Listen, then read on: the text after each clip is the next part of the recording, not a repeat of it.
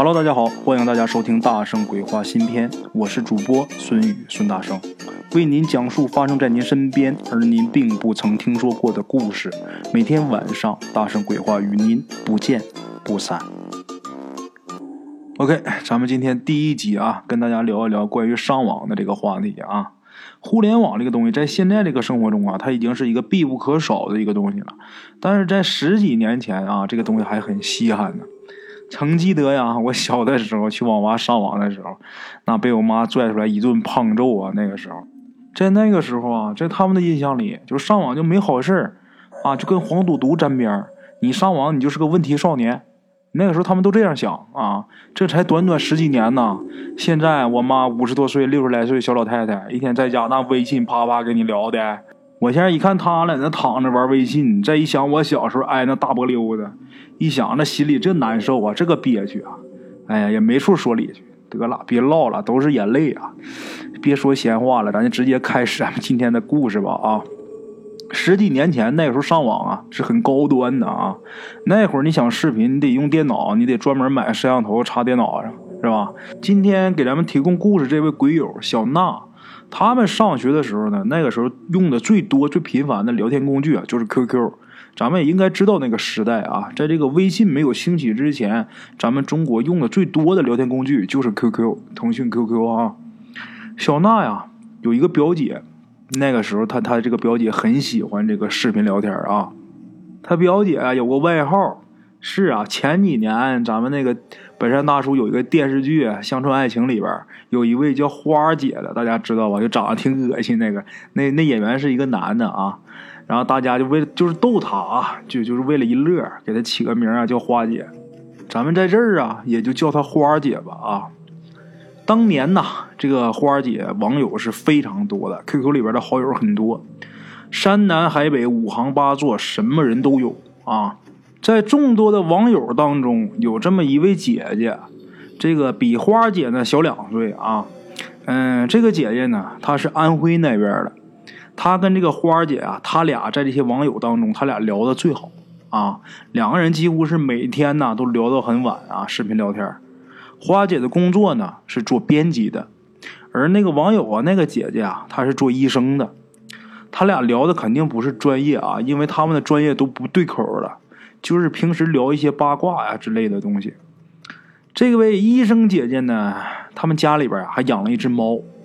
这只猫呢是白色的啊，嗯，花姐也很喜欢这只猫，所以呢，他俩每天聊天的时候有一个固定的项目，就是刚一开始的时候，这个医生姐姐会把这猫先抱起来啊，在镜头前面对着花姐摆摆爪子啊，然后萌一萌、秀一秀啊，然后才开始今天的话题。这只猫呢，在这个视频里一直是很高冷，有时候出镜啊。大部分时间还是自己在那玩，也不理他俩啊。花姐啊，她是辽宁省辽阳市的，而那位医生姐姐呢，她是安徽的。有这么一个夏天的晚上啊，辽阳是晴空万里啊，安徽那边呢在下着大雨。医生姐姐呀，就又和花姐啊照旧啊，又在聊天。花姐呀，那天呢就看在视频里边看着医生姐姐后背这个椅子上啊。也就是他肩膀后边啊，这个猫的尾巴在那晃啊晃啊，然后这花姐呀就怕这只猫摔着，就没忍住啊，就告诉这个医生姐姐，怎么说的呢？这只猫啊，它叫牛奶啊，因为它是白色的。然后花姐就说：“哎，姐姐，别让那个牛奶从椅子背上摔下来，你看着点啊。”这个医生姐姐呢，她头也没回，哎，没事儿，猫摔不着。她这么一说呢，花姐也就没在意啊。以后呢，半个来月，就是他们两个在视频聊天的时候，天天能看到这个医生姐姐这个肩膀后边啊，这个猫尾巴在那晃。慢慢，这个花姐她也就习惯了啊。每天聊天的时候啊，医生姐姐都是开着这个卧室灯的，因为他是做医生的。他说呀，晚上不开灯的时候玩电脑啊、玩电话呀，对眼睛不好。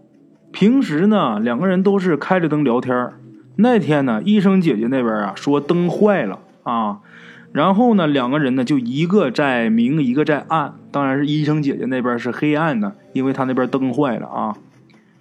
聊着聊着，忽然间，花姐通过这个视频窗口啊，看到对面医生姐姐那边的情况，看到他那边啊门口进来一双眼睛，冒着绿光啊啊！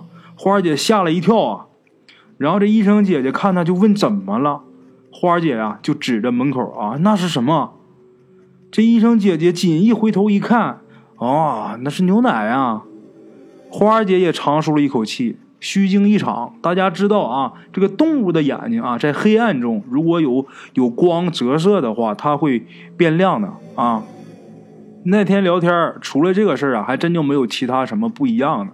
那天呢，辽阳的这位花姐，她就总觉得自己不舒服啊。聊了一会儿呢，她就先下线了。下线以后，他就躺在床上，躺在床上，他就翻来覆去的睡不着啊，就总觉得心里边好像有事儿。好不容易快睡着的时候，他忽然一惊，为什么呢？他想起来啊，自己心里边哪儿觉得不舒服了。他想到刚才他跟对面医生姐姐视频的那个画面，那只猫出现的时候，那么说牛奶在门口呢。那医生姐姐背后白色的猫尾巴还在那儿一直摇，那个东西是什么？花姐一想到这，赶紧起来啊，打开电脑。这个时候，万幸啊，医生姐姐的头像啊还亮着呢。她赶紧就呼叫对方，对方没有应他的视频，没有接他的视频啊，只是打来一行字。这行字是这样写的：“你想我去找你吗？”花姐真吓坏了啊！一看见这一行字啊，不过她还是很有勇气的啊，她就回过去：“你是谁？”这个时候啊，对方突然间发来了视频邀请。这个花姐是壮着胆子啊，接起了视频呐。打开以后，发现对面的窗口里边没有人，空空荡荡的椅子上传来了哑哑的笑声。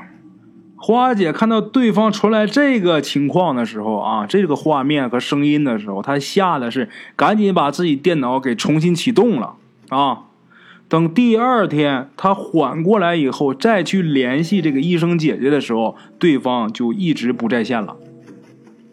过了两天啊，他还被当地的警察叔叔给问讯了啊。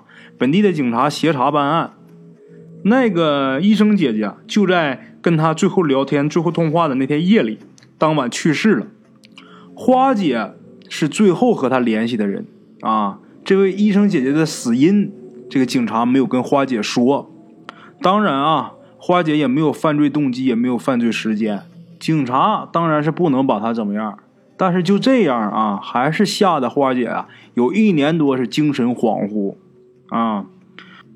花姐事后回忆啊。越想那个奇怪的猫尾巴啊，它就越不像猫尾巴，倒像是白头发，就好像是有一个人藏在这个医生姐姐的背后。好了啊，这是咱们今天的第一个故事啊。咱们今天的第二个故事啊，是由一位年近九旬的老者给大家提供的。当然，给我投稿的不是他啊，是他的重孙女，是这位老爷爷呀，跟他的重孙女口述，然后咱们这位鬼友再转成文字发给我的啊。嗯，在农村呐，大部分人呐都有点亲戚关系啊。这位老者他曾经有一位三舅啊，当然跟老人他不是亲三舅，但是农村嘛都有这个亲亲道，就能论上这种关系。他们村子呢是江南的一个小村庄，村头呢有一座庙，什么庙啊？关帝庙。他们那儿有一个风俗啊，风俗是什么？小孩生下来啊要抓周，周啊就是这个周王的周啊，赵钱孙李周吴郑王的这个周。村里边有点身份的啊，都得去这个关帝庙抓。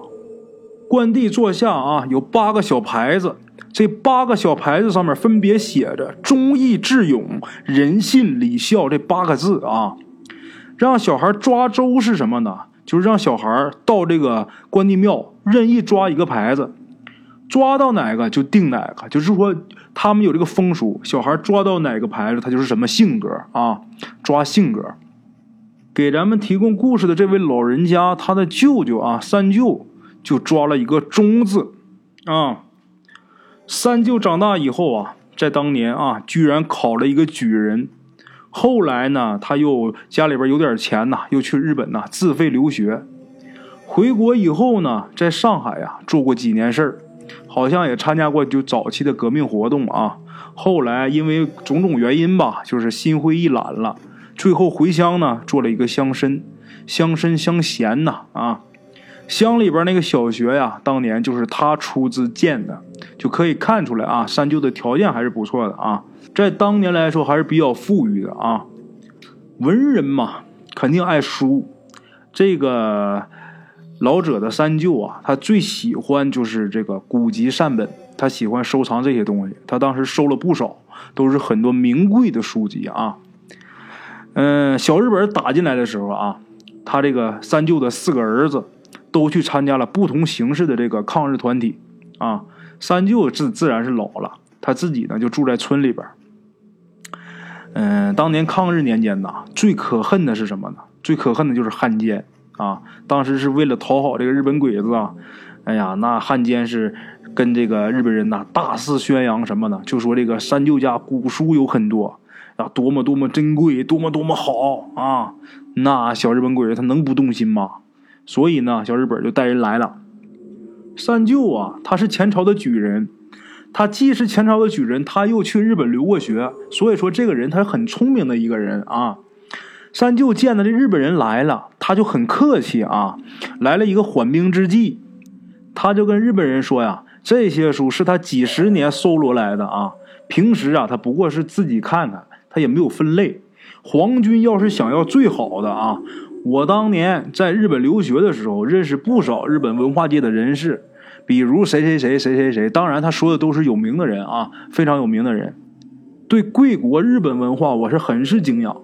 这些书啊，送到日本才能得到最好的利用。为了呀，怕这个书籍啊损害丢失啊，我打算整理一下。皇军，您请过两天再来拿，如何？日本人一听啊，这个带队的鬼子，一听三舅说说的有道理。第一人说的有道理，第二一听三三舅这日语，我操，比他说的都好，而且认识那么多日本的名人呐，这些名人哪个他都得罪不起。况且啊，三舅说的很对，因为确实是这么回事自己手下都是兵，都是当兵的，万一一整弄乱了，你弄弄坏一本，弄丢一本，那就得不偿失了。何况啊，当时三舅是一个老头儿。还那么和气啊！于是这些日本人就笑眯眯的、悠兮悠兮的走了啊。待日本兵走后，三舅回去之后是立刻整理打包这些古书，弄好了以后啊，又请村中一个受过他多年恩惠的这么一个非常质朴的一个农民啊，把他请过来了，告诉他把这些书送到杭州自己有一个朋友那儿。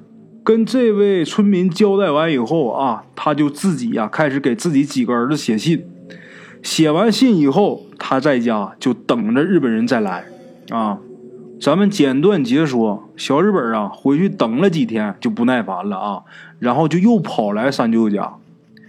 三舅呢在堂屋正等着呢啊，大屋里边啊供着关老爷的画像啊，他指着几个大箱子啊就说：“我都收拾好了。”这样啊，太君，咱们喝一杯，我呢帮你啊一起送过去。小日本很高兴啊，马上叫手下那十来个人呐在外面等着。带队的这个少佐就和三舅喝起来了。小日本酒量他本来就不大啊，但是呢，呃，说酒量不大也不至于这么不好。那天他喝了三五杯啊，那小杯子喝了三五杯啊，就觉得自己头晕，然后就瘫坐在这个椅子上了。三舅啊，笑着看着他，问他：“哼，怎么样？这酒好喝吧？这是我多年无事摘录医书自制的古麻沸散，给人开刀呢，药效不够，但加在酒里啊，没人受得了。你不用看我啊，我这是转心壶，我喝的。”可是上好的绍兴啊！中国的东西怎么能落在你们这帮畜生的手上？听到这儿，这个小鬼子的少佐啊，他想起来，但他根本动不了，眼睁睁的看着三舅啊打开箱子，这三个箱子里边啊全是煤油。三舅把煤油泼满了屋子啊，一把就把这小日本给推倒在地。关公坐下，你也配坐着？说完之后，老爷子稳稳当当的坐在当堂的大太师椅上啊，划根火柴，引着一张纸，点燃了煤油。等外面的鬼子汉奸发现起火了啊，冲进大门以后，堂屋已经是烈焰腾空了。鬼子少佐在地上趴着动不了，三舅坐在这个椅子上端着酒杯。有鬼子啊，想冲进去救这个少佐，根本就进不了人，火太大了。这场大火烧了，按现在时间来说得有两个小时，这火才熄灭。地上呢，只有鬼子少佐烧焦的尸体在地上，三舅的尸体不见了。啊，那天呢，三舅提前安排啊，他让村民呐都出去避一避。但是他没说自己的这个计划，只说啊，日本人要来搬东西啊，怕乡亲们被抢。鬼子进村以后，由于三舅提前安排了啊，村里边没有人，他们没发现什么人呢，一怒之下呢，就把这个村子给烧了。乡亲们在村子外面苦挨了几天，就在出这件事情的当天晚上，村民们发现了一个人躺在地上，仰面朝天呢。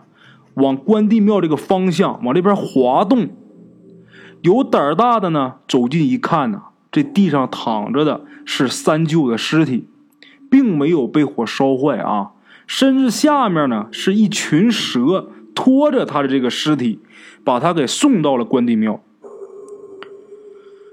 事后啊，老乡们敬重三舅啊，偷偷的把他给埋在这个关庙旁边了。小日本鬼子呢？之后被打跑了以后，三舅的几个儿子呢，却一个都没回来。村民呢，自发的请出了三舅啊，为他建了一个大坟。过了几年呢，他们家的三儿子老三回来了，已经是党干部了啊，已经是咱们现在共产党的干部了。听说村民呢要给自己父亲塑像，拦住啊就没让干。他这个三儿子只是在他父亲坟前大哭了一场。三舅呢，给几个儿子写的信都大同小异。老三回来了呢，也带回来了当初他父亲给他写的这个信啊。信的内容呢是这样说的：三舅当年说他自己在日本有朋友，可以通过这些人保住古书，但是两国交战，求敌国的人保存我国的古物，他宁死他也不愿意做出这样的事儿。若自己不死的话，日本人绝对不可能善罢甘休。他自己要是死了，日本人他也许就是发泄一回啊，他也就放过村民了。所以说呢，他计划怎么在酒里边下药，这古书交给谁谁谁保管，在这封信里边他都有提到啊。而事后看啊，这个事情的走向还真就按照他计划的来了。三舅呢，也对得起他当年在关帝座下抓起的那个忠字了。好了啊，这是咱们今天的第二个故事啊！各位鬼友们，在听过这个故事之后呢，如果觉得这个故事好的话，请在下边啊给咱们这位九旬的老大爷，给他点个赞吧。岁数这么大了，真的是不容易。好了啊，今天故事先这样，咱们明天继续。OK，各位老铁们啊，咱们今天的故事呢，先到这里。感谢各位好朋友的收听啊！我的投稿微信是幺八七九四四四二零一五，欢迎各位好朋友加我的微信，点赞、转发、评论。今天呢，故事先到这儿，咱们明天同一时间不见不散。